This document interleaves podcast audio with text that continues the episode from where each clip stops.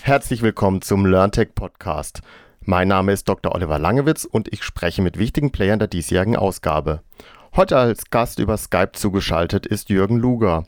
Er ist freier Bildungsredakteur und befasst sich seit 20 Jahren mit digitalen Medien in der Bildung. Er arbeitet als Autor, Redaktionsleiter und in der Lehrerfortbildung. Zudem ist er Programmleiter der Hohenloher Akademie sowie des Forums School at LearnTech.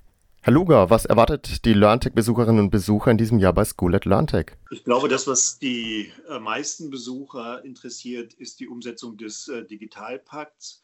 Es sind ja in diesem Jahr Mittel freigegeben worden, insgesamt 5,5 Milliarden, um die Infrastruktur der Schulen ähm, in der Digitalisierung zu ermöglichen. Und es baut natürlich auf auf der Empfehlung der Kultusministerkonferenz von 2016, informatische Grundbildung an den Schulen verstärkt äh, oder eigentlich verbindlich äh, durchzuführen.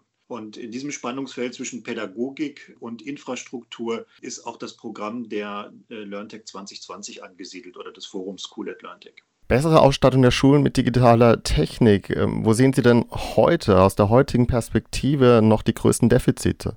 Es ist ja ein ausgewiesenes Infrastrukturprogramm. Das bedeutet, solange die Schulen nicht schnelles Internet haben, brauchen wir über iPad-Klassen oder über die Frage, brauchen wir pro zwei Schüler ein iPad oder sollte jeder Schüler ein eigenes Tablet besitzen bzw. darüber in der Schule verfügen, brauchen wir nicht zu diskutieren, wenn wir nicht eine entsprechende Ausleuchtung mit WLAN in den Schulen haben, weil es geht ja nicht darum, dass fünf oder zehn Schüler gleichzeitig im Internet sind, äh, sondern in einer großen Schule werden es dann auch mal mehrere hundert gleichzeitig sein. Und dafür sind unsere Schulen definitiv nicht ähm, ausgestattet. Oder der Großteil der Schulen, sagen wir mal 90 Prozent der Schulen, äh, haben da sicherlich noch Nachholbedarf. Und dann ist der nächste Schritt neben WLAN und äh, Netzwerken äh, sicherlich dann auch die entsprechenden Geräte in den äh, Klassen zu haben. Das sind sowohl interaktive, heute sind es ja weniger Boards, sondern mehr äh, Panels. Und dann kommen die weiteren Tools, zum Beispiel Robotik, Coding. Da bedarf es natürlich auch einer entsprechenden Ausstattung. Ja, Ausstattung ist das eine. Ähm, es geht aber hier sicherlich auch um die Fortbildung äh, der Lehrkörper. Wie äh, würde das vonstatten gehen? Ähm, ja, über welche Maßnahmen können dann diese Lehrkörper professionalisiert werden? Also die Digitalisierung der Schule ist dann gelungen, wenn wir nicht mehr über Digitalisierung reden. Das heißt also, in dem Augenblick, wo die Infrastruktur in den Hintergrund tritt, wird die nächste Frage in den Vordergrund treten, nämlich jetzt haben wir die Infrastruktur, was machen wir damit? Ich mache das mal an einem Beispiel. Die Firma Betamax bietet ein adaptives ähm, Matheprogramm an.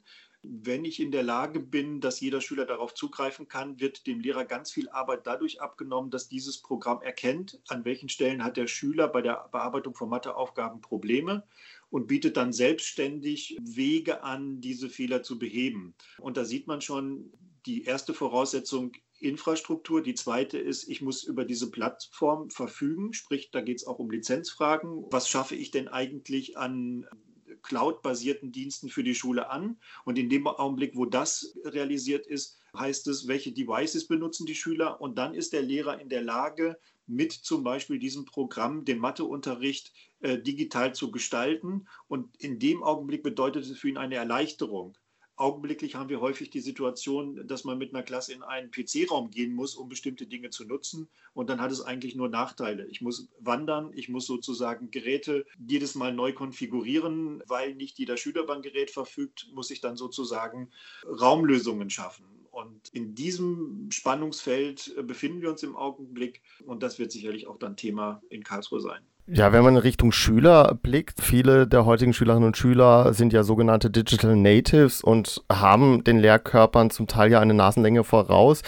Wie geht man damit um oder was ist dann letztendlich dann die Qualifikation der Lehrkörper? Wie gehen die dann mit so einer Thematik um, ähm, dann trotzdem über diese digitalen Angebote Wissen zu vermitteln? Die Rolle des Schülers hat sich verändert. Das heißt, der Schüler ist in ganz vielen Fragen auch ein Träger von Kompetenz und kann auch Lehrern Wissen vermitteln. Alles, was pädagogische oder Curriculumsfragen angeht, ist natürlich der Lehrer der Experte. Und damit verlassen wir eigentlich die klassischen Rollen. Der Lehrer ist nicht immer in der äh, Rolle des Wissenden und Vermittelnden und der Schüler ist nicht immer in der Rolle des Lernenden und Aufnehmens, sondern diese Rollen vermischen sich auch zum Teil. Als abschließende Frage vielleicht nochmal so ein äh, Wunschzettel in Richtung äh, Digitalpakt. Ja, wie schnell kann der umgesetzt werden? Also wo steht zum Beispiel Deutschland in fünf oder in zehn Jahren? Also die Geschwindigkeit bei 16 Bundesländern ist sehr, sehr unterschiedlich.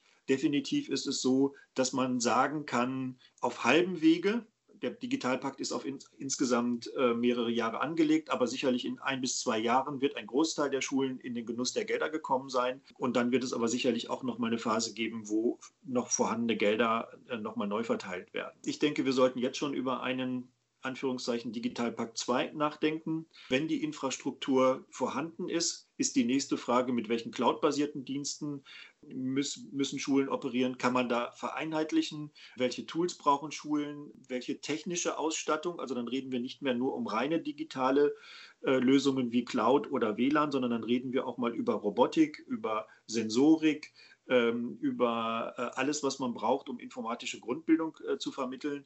Das heißt, auch die Ausstattung im MINT-Bereich und auch die Räume müssen sich dann äh, insgesamt verändern. Das war der heutige LearnTech-Podcast mit meinem Gast Jürgen Luger.